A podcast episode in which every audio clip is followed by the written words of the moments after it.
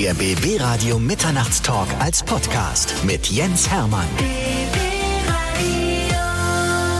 Dieses Format lebt von interessanten Persönlichkeiten und eine interessante Persönlichkeit ist bei mir, einer der Top-Unternehmer der Region Berlin-Brandenburg, Sascha Düring. Er ist der Geschäftsführer von Intersport Olympia. Das sind immerhin sechs große Geschäfte bei uns in der Region und der Mann hat wirklich viel zu erzählen. Ich freue mich, dass du da bist. Ja, vielen Dank für die Einladung. Du bist über den Sport zum Sportgeschäft gekommen sozusagen. Das ist völlig richtig. Aus der Liebe zum Sport, was ja auch ein Slogan der Intersport ist. Ich bin ja seit vielen Jahren Tischtennisspieler und äh, natürlich zu Jugendzeiten sehr ambitioniert unterwegs gewesen, vielleicht nicht immer mit dem Erfolg ausgestattet am Ende, den ich mir selber vorgestellt habe, aber auf jeden Fall sehr trainingsfleißig und ehrgeizig und das letzten Endes äh, habe ich auch die heutige Tätigkeit in meinem Beruf mit übernehmen können und das hat letzten Endes auch einen großen Ausschlag dafür gegeben, dann auch möglicherweise erfolgreich zu sein. In welchem Alter hast du angefangen, Tischtennis zu spielen? Ja, ich habe so mit neun bis zehn Jahren angefangen, Tischtennis zu spielen und im Verein dann wirklich mit elf, zwölf, wo ich dann wirklich auch das fast tägliche Training dann auch gestartet habe. Aber ursprünglich hattest du mit Handel gar nichts zu tun, denn du hast ja mal in Anführungszeichen einen komplett artfremden Beruf gelernt. Ja, das ist völlig richtig. Ich habe Bau- und Möbeltischler gelernt und wollte dann über das Abitur in diesem Bereich Bauingenieur oder Innenarchitekt werden, also eine ganz andere Richtung. Und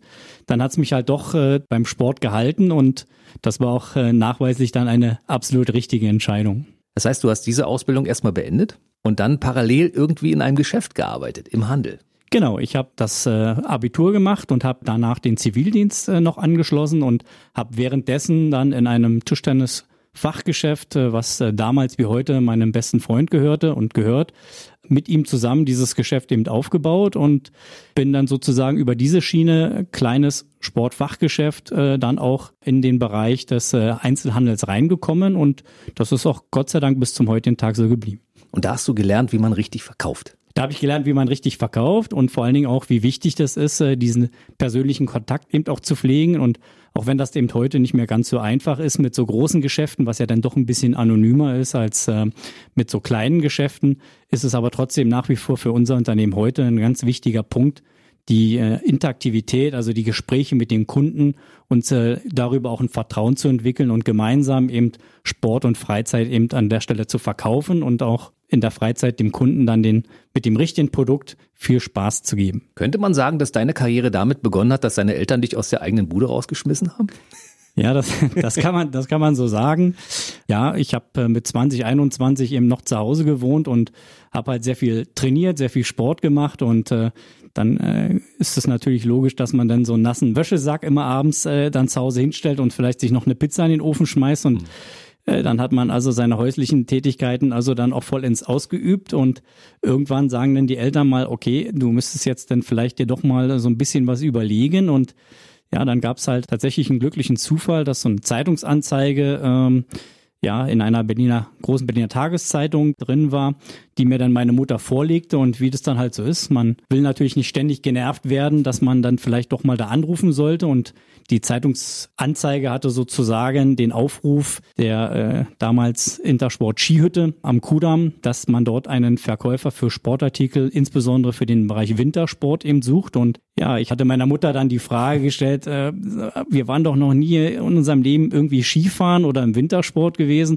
Warum sollte ich jetzt ausgerechnet mich dort bewerben und äh, warum meinst du denn, dass ich da auch noch eine Chance hätte genommen zu werden? Und meine Mutter ließ aber nicht locker an dieser Stelle, muss ich ihr natürlich im Nachgang auch sehr dankbar dafür sein, dass sie da so beharrlich geblieben ist und hat also dafür gesorgt, dass ich dann da tatsächlich irgendwann mal angerufen habe, weil ich einfach auch äh, keine Lust mehr hatte auf diese Diskussion zu Hause und bin dann zu einem Gespräch eingeladen worden und äh, da gab es einfach am Ende des Gesprächs die Frage, trauen Sie sich das zu, ja, nein? Und dann hatte ich ein bisschen gezögert und der damalige Inhaber der Intersport-Skihütte hat dann nochmal die Frage gestellt, trauen Sie sich das zu, ja oder nein? Und dann habe ich gesagt, okay, was habe ich jetzt zu verlieren? Dann sage ich einfach mal ja. Mhm. Ja, und so fing das ganze Thema dann an. Wer verkaufen kann, kann verkaufen. Und ob das nur Tischtenniszubehör ist oder Wintersportartikel, allerdings muss man sich natürlich erstmal das, die ganzen Produkte alle raufdrücken. Ja, das war mit dem äh, noch nicht so vorhandenen Internet auch noch nicht ganz so einfach, wie das vielleicht heute der Fall ist. Bin einfach in den Kiosk gegangen und habe mir Skimagazine, Testmagazine gekauft, habe die studiert, gelesen, habe einfach zugehört, wie andere Verkaufsgespräche geführt haben, bin natürlich auch viel von der Industrie dann geschult worden, aber alles im Allen ist äh, das immer auch eine Eigenmotivation gewesen und die habe ich halt im Sport gelernt und die begleitet durch mein ganzes Leben und die war auch letzten Endes entscheidend dafür, in diesem Bereich des Berufslebens eben auch Fuß fassen zu können. Weil äh, das ist auch klar, wenn Sie von den ganzen Produkten keine Ahnung haben, dann können Sie natürlich das auch nicht verkaufen, ja. Und das war eben schon immer ein wichtiger Ansatz gewesen und der begleitet mich bis zum heutigen Tag. Ich spreche ungern über Dinge, über die ich mich nicht auskenne. Das ist auch heute so geblieben und äh, deswegen glaube ich, ist es dann zum Schluss auch authentisch, weil ich eben dazu oder dahinter stehen kann. Mhm. Und du hast dich in kurzer Zeit zu einem der Top-Verkäufer äh, entwickelt. Dann hat das Geschäft schließen müssen, weil das Haus abgerissen wurde. Ja, das, äh, da war ich natürlich sehr traurig drüber gewesen, weil ich eigentlich in diesem Unternehmen auf einem guten Wege war und teilweise schon mit zum Einkauf durfte, um auch die Waren für das für die nächste Saison mit auszusuchen. Und dann gab es halt die Nachricht äh, des Eigentümers, dass das Haus abgerissen wird. Er dagegen auch nichts tun könne, weil die City West eben am Kudamm sich sehr stark verändern sollte. Das hat sie dann ja auch. Und damit ist dieses Geschäft dann sozusagen über einen Räumungsverkauf geschlossen worden. Und ich habe dann alles noch mit abgebaut und wirklich bis zum letzten Tag in dem Geschäft gewesen und hatte dann das Glück, dass äh, der damalige Eigentümer der Intersport Skihütte, Herr Ott, der Eigentümer von Intersport Olympia, sich damals äh, sehr gut kannten und eben auf diesem Wege ja, da kann man schon so sagen, so ein Transfer äh, ja vonstatten gegangen ist, dass ich halt äh, direkt im Anschluss nahtlos zu Intersport Olympia wechseln konnte und äh, ja da letzten Endes wieder als in Anführungsstrichen normaler Verkäufer angefangen habe, was aber überhaupt nicht schlimm war, sondern ich habe einfach das Ganze nochmal gestartet mit sportlichem Ehrgeiz. Welche Transfersumme wurde damals für dich gezahlt für den Wechsel? Ja, das haben die beiden unter sich äh, damals äh, gehalten. Ich weiß nur, es sagt die Legende, dass äh, die beiden auch damals ausgemacht hatten, dass wenn die Skihütte tatsächlich wieder zurückkommen sollte, dass ich wieder zurückwechsel. Äh, zu diesem Wechsel ist es nie gekommen äh, und äh, ich glaube auch, Herr Ott hätte das äh, an der Stelle auch nie zugelassen. Ja, er hat natürlich ein wunderbares Rennpferd bekommen für seinen Rennstall sozusagen. Jemanden, der wusste, was er da tat und der sein Produktportfolio einfach mal ein bisschen erweitert hat mit den Produkten von der Intersport. Ich hatte immer in meinem Leben äh, relativ viel Glück gehabt mit, mit einzelnen Förderern. Das ging schon im Tischtennisverein los und hat sich eigentlich bis, bis zum heutigen Tag weiter durchgezogen.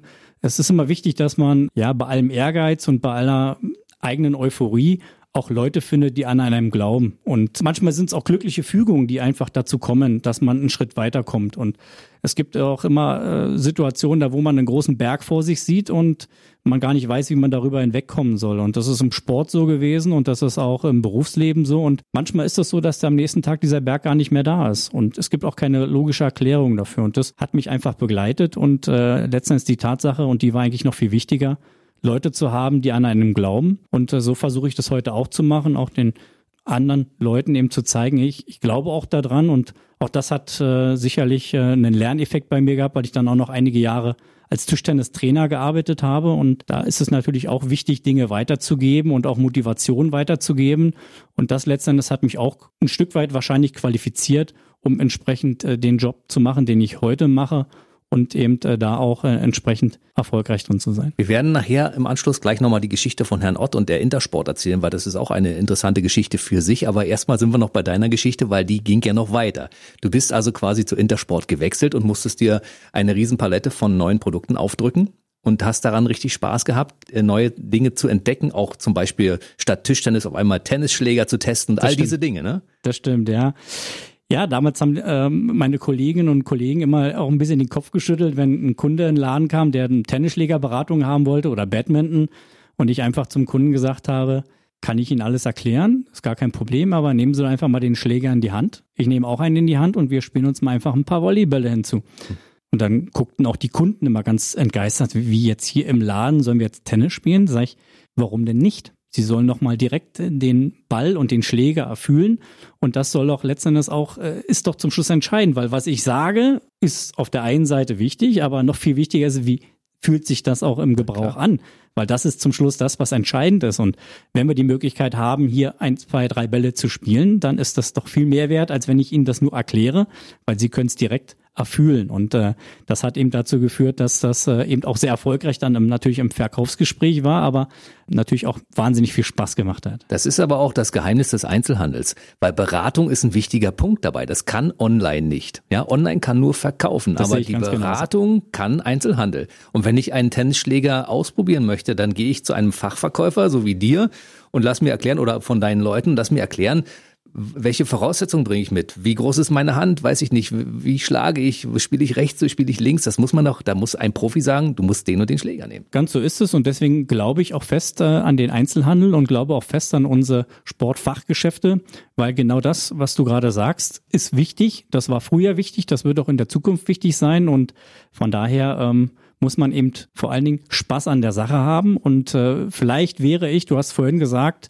wer verkaufen kann, kann alles verkaufen. Ja, das ist möglicherweise richtig, aber mit der kleinen Portion obendrauf, dass man sich auch richtig damit identifizieren kann, glaube ich, kann man noch ein Stück weit mehr verkaufen. Und dieses Glück hatte ich halt meine, meine ganze beruflichen Zeit hinweg. Und äh, das ist das, was ich auch nicht missen möchte und was eben am, am wichtigsten ist, ja, was mich auch ausgezeichnet. Du verkaufst die Liebe zum Sport mit allem, was du verkaufst. Können wir gerne so stehen lassen. So lassen wir es einfach stehen. Wie ging deine Geschichte dann weiter, nachdem du bei der Intersport angekommen warst? Ja, ich musste sehr viel lernen. Ähm, das ging dann bei Warenwirtschaft äh, los oder direkt über die Produkte auch die Informationen zu haben. Und damals hatte dann äh, unser Unternehmen zwei Filialen gehabt, eine in Potsdam und eine eben in Stegitz in der Schlossstraße. Ich habe dann äh, in der Filiale in Stegitz gearbeitet und ja, habe dann über den gewissen Zeitraumen immer weiter versucht, mich weiterzuentwickeln. Der sportliche Ehrgeiz, der hat damit ja nicht aufgehört, dass ich dann was über Skier wusste, sondern ich wollte noch mehr wissen und habe dann natürlich auch irgendwann angefangen, mich um äh, Einkaufsdetails mitzukümmern. Das heißt eben auch in die Warenbeschaffung mich mit einzusetzen und äh, da auch zu lernen, wie die Prozesse laufen. Und äh, ja, bin dann immer weiter im Unternehmen äh, gewachsen, so wie unser Unternehmen ja auch gewachsen ist. Wir hatten ja zwischenzeitlich acht Filialen gehabt, aktuell haben wir sechs Filialen und das habe ich also mit Herrn Ott zusammen äh, sehr intensiv begleiten dürfen und da wächst man halt mit seinen Aufgaben auch letzten Endes. Ne? Man muss die Dinge lieben, die man tut. Ansonsten kann man es nicht richtig machen. Sehe ich so, weil die Motivation ist entscheidend für alles. Ja? Wenn ich Motivation habe, wenn ich motiviert bin, dann kann ich mehr erreichen, als ich vielleicht am ersten Tag hin glaube eben. Und ja, wenn man dann auch noch das Glück hat, dass sich einige Dinge tatsächlich auch erfüllen, nachdem man motiviert war. Ist ja nicht immer so, dass man, man kann ja auch viel Motivation haben. Das habe ich im Sport natürlich auch gelernt. Und man kann auch trotzdem verlieren. Das muss man auch können. Aber da muss man natürlich auch wieder aufstehen am nächsten Tag und muss sagen, okay, dann muss ich es halt besser machen, muss ich halt noch mehr Einsatz bringen. Und ja, das ist das, was ich äh, immer wieder versucht habe, selber zu beherzigen und gepaart mit ein bisschen Glück, an der zur richtigen Zeit am richtigen Ort zu sein und vertrauensvolle Personen zu haben, ob das am Anfang meine Eltern waren oder dann später, wie heute eben dann auch Herr Ott äh, ist, die haben eben einen maßgeblichen Anteil dazu beigetragen, dass die Motivation, die irgendwo immer da war, sich dann auch irgendwo entfaltet hat und dann auch irgendwo natürlich eine gewisse Anerkennung gefunden hat. Und dann sagt man natürlich, ich möchte natürlich gerne noch mehr, so wie das im Sport ist. Es kann ja dann auch eine Art Droge sein, wenn man gewinnt und erfolgreich ist dann will man noch mehr gewinnen, noch mehr gewinnen. Irgendwann verliert man auch mal wieder und dann muss man natürlich auch wieder aufstehen. Aber mittlerweile kann man sagen, du bist ein echter Selfmade-Mann, knapp 20 Jahre im Unternehmen, bist mittlerweile Geschäftsführer und Prokurist, hast sechs Filialen zu leiten und Personalverantwortung für fast 100 Menschen. Also da hast du schon eine ganze Menge zu tun damit. Und das füllt dich, glaube ich, auch aus, denn ich glaube, aus meiner Sicht ist es so, du hast deinen Traumberuf. Ja, das werde ich oft gefragt, wie kann man denn äh, so aufgehen da drin, wie kann man das alles so aushalten, auch diese ganzen Dinge, die so rumherum passieren. Ja, das ist halt einfach so. Äh, es macht mir halt wahnsinnig Spaß. Ich sehe meinen Job halt nicht als Job in dem Sinne an, sondern ich sehe ihn halt als das an, was ich wirklich auch fühle. Und das ist mein Hobby. Das habe ich von Anfang an eben zum Beruf machen dürfen. Und das ist letztendlich natürlich auch ein wichtiger Punkt, um überhaupt diese ganzen Dinge auch bestehen zu können, weil man eben nicht mit einem Stressfaktor zur Arbeit geht, sondern weil man eben mit Spaß zur Arbeit geht. Und zum Entsetzen meiner Familie vergisst man dann auch gerne mal die Zeit am Ende des Tages und ich habe ja auch eine Frau zu Hause und äh, zwei tolle Kinder und äh, die haben natürlich auch ihre gewissen äh, Anforderungen und Ansprüche an mich. Und das ist ja nicht nur das Unternehmen. Und da muss man immer versuchen, dass man das in Einklang bringt. Und das sage ich aber auch unseren Mitarbeiterinnen und Mitarbeitern, gerade in dieser wichtigen Phase der Corona-Zeit oder der, der schwierigen Phase mhm. der Corona-Zeit. Die Familie ist das Wichtigste und das ist auch ein Rückzugsort. Und ähm, das darf man auch am Ende des Tages bei aller Euphorie, bei aller Motivation nicht vergessen. Und das ist eben äh, auch ein, ein, wichtiger Punkt in meinem Leben. Deine Familie ist quasi der Anker für dich. Genau. Das ist wichtig. Als Geschäftsführer hat man so die eine oder andere Klippe zu umschiffen. Da reden wir gleich nochmal im Detail drüber. Corona ist ein wichtiges Thema dabei, weil das äh, schadet dem Einzelhandel deutschlandweit gerade sehr. Aber mhm. wir erzählen vorher noch kurz die Geschichte von Intersport Olympia. Weil Olympia war ja eine ehemalige Traditionsmarke und Herr Ott ist ja eigentlich jemand, der aus dem Westen kommt und eine Ostmarke übernommen hat. Die Geschichte musst du erzählen. Ja, genau. Also Herr Ott ist ja gebürtiger Franke, das heißt, er kommt aus Hof und das Unternehmen Sporthaus Olympia existiert ja schon deutlich länger, als äh, er es in seinem Besitz hat. Das Sporthaus Olympia hat sich ja Ende 1976 gegründet als ehemals größtes DDR-Sporthaus, äh, damals noch in der Friedrich-Ebert-Straße mit Sitz. Und äh, im Zuge der Wende und der Privatisierung 1991 hat der Ott äh, das Unternehmen übernommen, damals zusammen mit äh, Joachim Hübner und äh, hat sozusagen die Filiale in Potsdam dann einige Jahre gemeinsam ähm, ja nach vorne gebracht und entwickelt. Und dann kam es eben dazu, dass man sich vielleicht auch mal am Ende des Tages nicht mehr so verstanden hat und äh, man ist dann getrennte Wege gegangen. Herr Ott hat die Filiale oder das Geschäft in Potsdam alleine weiter betrieben. Und Herr Hübner hat äh, gesagt, dann mache ich jetzt trotzdem ein Sportgeschäft auf. Und äh, heute kann man sagen, sind das dann insgesamt, äh, was haben wir jetzt, 14 Filialen. Das heißt, Intersport Hübner und Intersport Olympia sind ja heute zwei große Player hier in der Region im mhm. Sportfachhandel und die haben eigentlich einen gemeinsamen Ursprung in der Stadt Potsdam. Da mhm. kommt das beides her. Dann werden wir uns jetzt mal dem großen Problem des Einzelhandels im Augenblick ein bisschen zuwenden und das ist diese Corona-Krise. Es ist mittlerweile der zweite Lockdown, den wir zu bewältigen haben oder ihr als Handel zu bewältigen habt und das ja. bedeutet keine Kunden da, die etwas kaufen können. Und mit Online kann man nicht alles abfangen. Großes Problem. Wie bewältigt ihr das? Ja, natürlich äh, ist das erstmal ähm, ein ganz wichtiger Punkt, mit unseren Mitarbeitern umzugehen. Das heißt, wir versuchen, trotz dass sie die meisten Mitarbeiter zu Hause sind, mit ihnen zu kommunizieren. Das heißt, ich versuche in regelmäßigen Zeiträumen WhatsApp-Nachrichten zu verschicken, ähm, die ich auch selber filme und einspreche um einfach immer wieder alle Mitarbeiter auf den neuesten Stand zu bringen. Und dabei spielt es gar keine Rolle, ob das eine Führungskraft bei uns im Unternehmen ist oder ob das ein Azubi ist. Alle haben das gleiche Recht auf den Informationsfluss und da sind wir erstmal sehr transparent, was das angeht und versuchen da auch letzten Endes die Mitarbeiter auch von diesen wichtigen Informationen dann auch eben alle teilhaben zu lassen. Weil wir wissen, wir sind nun mal ein Sportfachgeschäft, das ist beratungsintensiv. Leider können wir eben momentan aber nicht alle Mitarbeiter im Unternehmen gebrauchen. Die Mitarbeiter, die jetzt da sind, die kümmern sich natürlich um das Online-Geschäft, ganz klar. Das ist ein, ein wichtiger Punkt jetzt. Grundsätzlich ist es bei uns im Unternehmen so, dass wir mit Leib und Seele stationäre Einzelhändler sind. Mhm. Deswegen tut einem das natürlich noch viel, viel mehr weh, dass wir das momentan nicht so betreiben können. Wir versuchen, das Thema Click und Collect aufrechtzuerhalten. Das heißt, man kann bei uns im Geschäft anrufen und kann entsprechend einen Termin vereinbaren und kann sich Sachen rausgeben lassen. Es darf keiner rein ins Geschäft, es darf auch keiner an die Kasse gehen und da bezahlen. Das muss alles entweder über PayPal vorab passieren oder eben äh, an der Geschäftstür beispielsweise. Alles mit äh, unter der Berücksichtigung, kontaktlos unter der Berücksichtigung der Hygienemaßnahmen. Wir gehen sogar dahin, dass wir sagen, per WhatsApp-Video können wir auch Beratungen machen, können auch die Ware zeigen und äh, hoffen halt einfach, dass der zweite Lockdown möglichst schnell zu Ende geht, auch wenn heute eben noch keiner weiß, wann das dann der Fall sein wird. Den ersten Lockdown habt ihr relativ unbeschadet überstanden, weil danach kamen ja ein paar Monate, wo die Leute wirklich wieder gut eingekauft haben. Der zweite Lockdown, der sieht da schon ganz anders aus. Ja, man muss eben da auch nochmal bei beiden Lockdowns ein bisschen unterscheiden. Der, der erste Lockdown, der kam zu einer Zeit, wo die neue Frühjahrs-Sommerware gerade am Eintreffen war und noch nicht so flächendeckend in den Geschäften bei uns war, wie das jetzt bei der Winterware ist. Das heißt, wir hatten dann mit Öffnung am 22.04. letzten Jahres die Chance gehabt, die Ware auch noch zu verflüssigen und dass die Kunden einen entsprechenden Bedarf hatten. Das haben wir dann ja auch festgestellt und letztendlich auch unser Geschäftsmodell am Ende bestätigt bekommen haben dann eben auch die Ware noch verkaufen können. Natürlich nicht äh, über den gesamten Zeitraum. Die fünf Wochen, die waren trotzdem brutal für uns. Hm.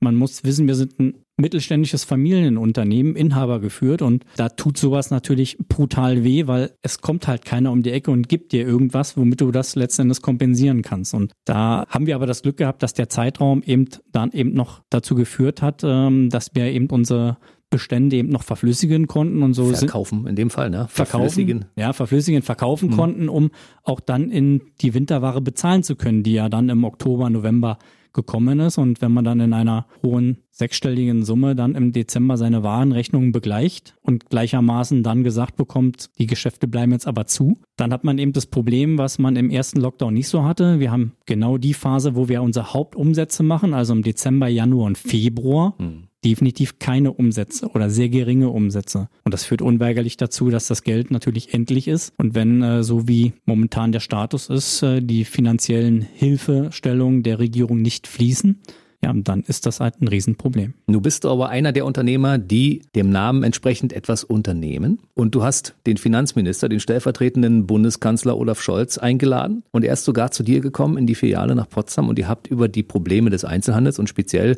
deines Geschäfts gesprochen. Ja, das ist so, dass ich ihn nicht eingeladen habe, sondern äh, er hat tatsächlich über die Stadt Potsdam die Anfrage gestellt, mit ein, zwei, drei Einzelhändlern sprechen zu wollen. Und äh, da sind wir von der Stadt Potsdam gefragt worden. Da sind wir auch sehr dankbar dafür.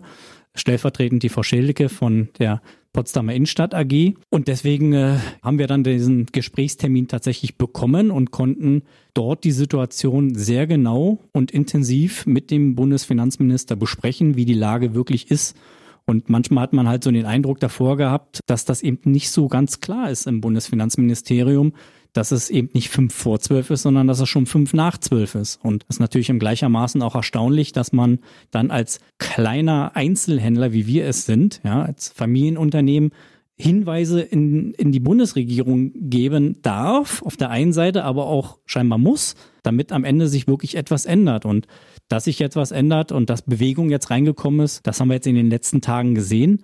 Natürlich fehlt jetzt noch der Nachweis, dass tatsächlich diese finanziellen Hilfen auch fließen, weil die sind für unser Unternehmen als auch für den gesamten deutschen Einzelhandel von extremer Bedeutung, dass es unbürokratisch und schnell vonstatten geht. War es dann Olaf Scholz bewusst, dass euch das Wasser bis zum Hals steht? Ich glaube ehrlich gesagt, dass ihm das äh, vor Freitag nicht so bewusst war. Ich glaube auch, dass äh, in dem Ministerium die die Dinge so vielleicht besprochen worden sind, so nach dem Motto, na ja, sie kriegen ja jetzt Kurzarbeitgeld und das andere, sie kriegen noch ein paar Hilfestellungen vielleicht und äh, dann verkaufen sie halt ihre Ware halt einfach im April. So. Das ist natürlich bei Wintersportartikeln relativ schwierig. Nahezu ausgeschlossen. Das habe ich eben auch versucht, dem Bundesfinanzminister sehr deutlich klar zu machen und letzten Endes habe ich ihm die Ware dann ja auch im Geschäft nach unserem Gespräch dann auch vorgeführt und nachdem er die ersten zwei Meter ins Geschäft reingemacht hat, hat er schon gleich gesehen, ach, ich sehe schon, was Sie meinen, was Sie die ganze Zeit erklärt haben. Den Alpinski, der hier vorne steht und die Skischuhe, die werden Sie im April und Mai nicht verkaufen können.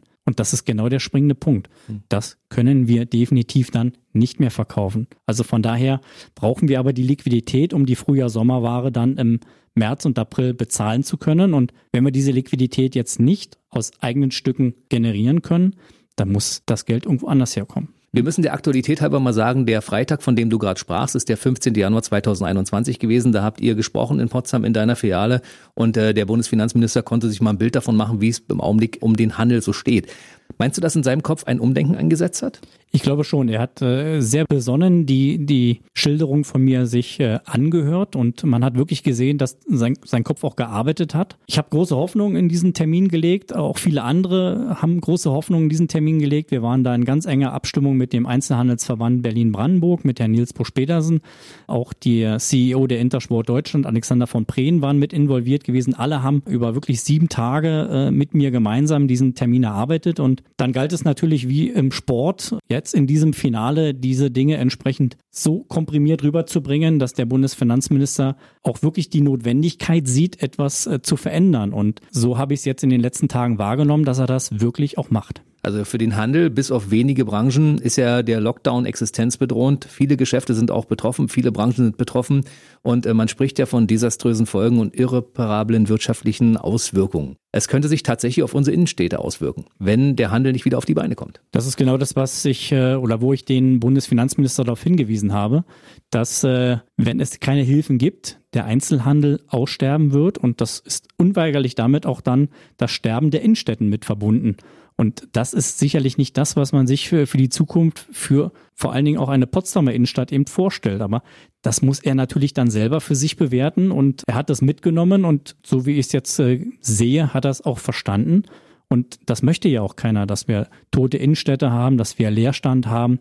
Nichts gegen Cafés, aber nur Cafés brauchen halt am Ende des Tages auch nicht. Es muss ein gesunder Mix sein, damit beide davon auch am Ende leben können. Und sind wir doch ehrlich, ein schönes Geschäft, wo man einkaufen gehen kann, wo man sich ein bisschen inspirieren lassen kann, wo man shoppen, flanieren gehen kann. Das wollen wir doch irgendwie alle. Und das ist auch das, was wir doch alle auch miteinander gerade vermissen. Und das sollte uns diese Wertigkeit und diese Bedeutung auch wirklich vor Augen führen, weil letzten Endes fehlt doch eine ganze Menge hm. und meistens merkt man es ja erst dann, wenn man es für einen Moment nicht mehr hat. Alles das, was so ein bisschen selbstverständlich ist, ist dann plötzlich nicht mehr so selbstverständlich und Von daher sollte man dann auch alles dran setzen, dass man äh, insgesamt durch die Einhaltung der Corona-Regeln auch schnell wieder in eine andere Richtung kommt. Aber ich höre so aus deinen Worten heraus, ihr habt die Hoffnung noch nicht aufgegeben. Wir haben die Hoffnung noch lange nicht aufgegeben. Wir kämpfen an allen Fronten. Deswegen bin ich ja auch heute hier, um das äh, zu kommunizieren und der Sache Nachdruck zu verleihen, weil ich das wichtig finde, nicht nur für unser Unternehmen, sondern als ganzheitlichen gesellschaftlichen Aspekt auch in Verantwortung unserer Mitarbeiterinnen und Mitarbeiter gegenüber,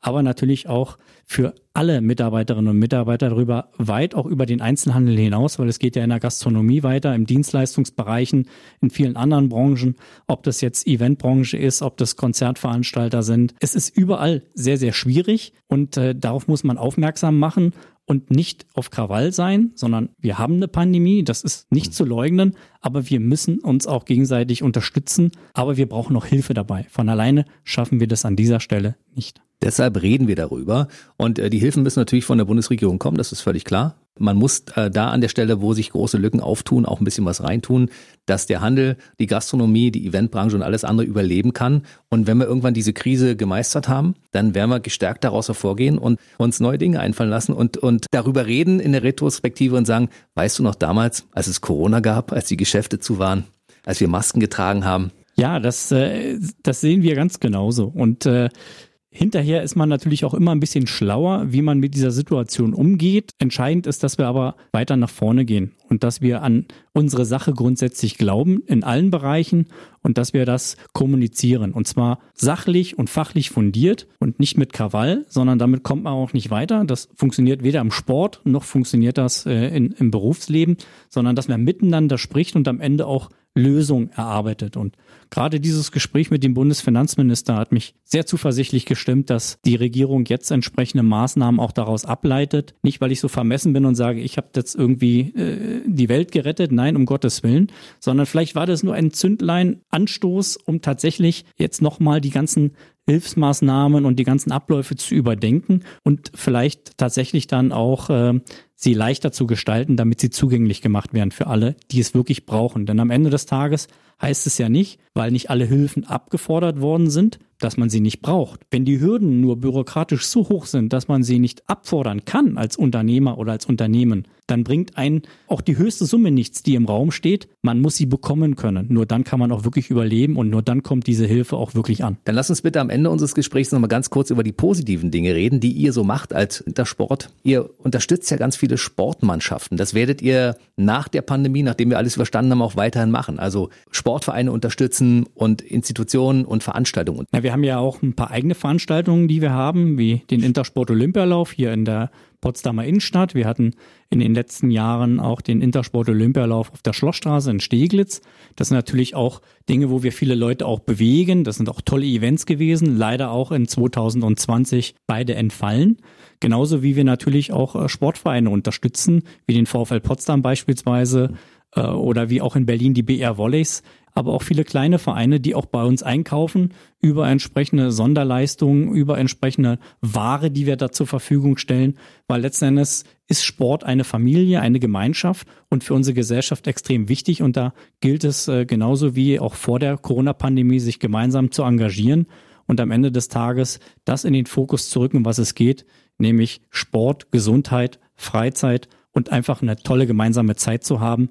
Wenn ich persönlich als Sportler sie momentan nicht genießen kann, wie alle anderen auch und natürlich auch sehr traurig darüber bin. Aber es kommt die Zeit danach. Es kommt die Zeit danach, da bin ich fest von überzeugt und dann geht es auch wieder nach vorne. Eure Kunden möchten sich natürlich nach wie vor informieren über die Dinge, die bei euch im Laden möglich sind und passieren. Es gibt diverse Möglichkeiten, sich zu informieren, auch in den sozialen Medien. Wo zum Beispiel? Ja, bei www.intersport-olympia.de kann man eigentlich alles, äh, was uns betrifft und unsere Filialen betrifft, nachlesen. Da sind auch unsere Telefonnummern, unsere Adressen hinterlegt. Man kann jederzeit bei uns anrufen, beziehungsweise nein, muss ich ein bisschen einschränken. In der Hauptzeit von 10 bis 14 Uhr sind wir in unseren Filialen da sind für die Gespräche auch bereit und ich hoffe, das wird auch zahlreich genutzt, weil man eben auch Ware bekommen kann über das Click and Collect und auch entsprechend dann ein kleines Einkaufserlebnis sich noch gönnen kann an der Stelle. Dann bedanke ich mich ganz herzlich, dass du heute bei uns warst. Wünsche dir viel Erfolg für die schwere Zeit jetzt und die Zeit danach natürlich. Dann hoffentlich hast du genug Power, um danach auch die neuen Dinge zu bewältigen. Bei mir war Sascha Düring, Prokurist und Geschäftsführer von Intersport Olympia in Potsdam. Bis zum nächsten Mal und dann hoffentlich mit sehr, sehr positiven Geschichten. Herzlichen Dank, dass du da warst. Ich danke auch und wünsche allen vor allen Dingen, dass alle gesund bleiben und dass wir diese Pandemie so schnell wie möglich hinter uns bringen. Vielen Dank. Der BB Radio Mitternachtstalk. Jede Nacht ab 0 Uhr. Und der neueste Podcast jeden Mittwoch.